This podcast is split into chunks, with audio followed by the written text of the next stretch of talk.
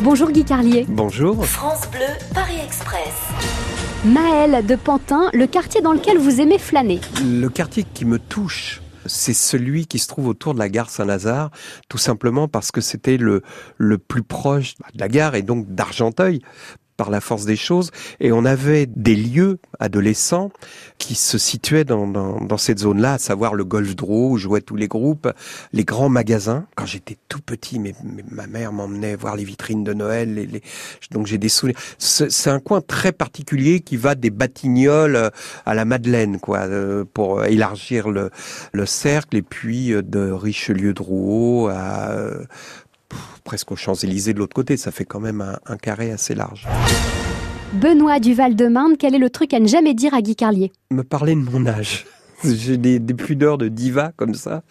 Euh, non, mais c'est c'est pas vrai parce que j'en plaisante comme, mais j'en plaisante peut-être avec le même euh, la même douleur que je plaisantais sur le fait euh, que je sois en surpoids quand j'étais euh, obèse. On peut tout vous dire?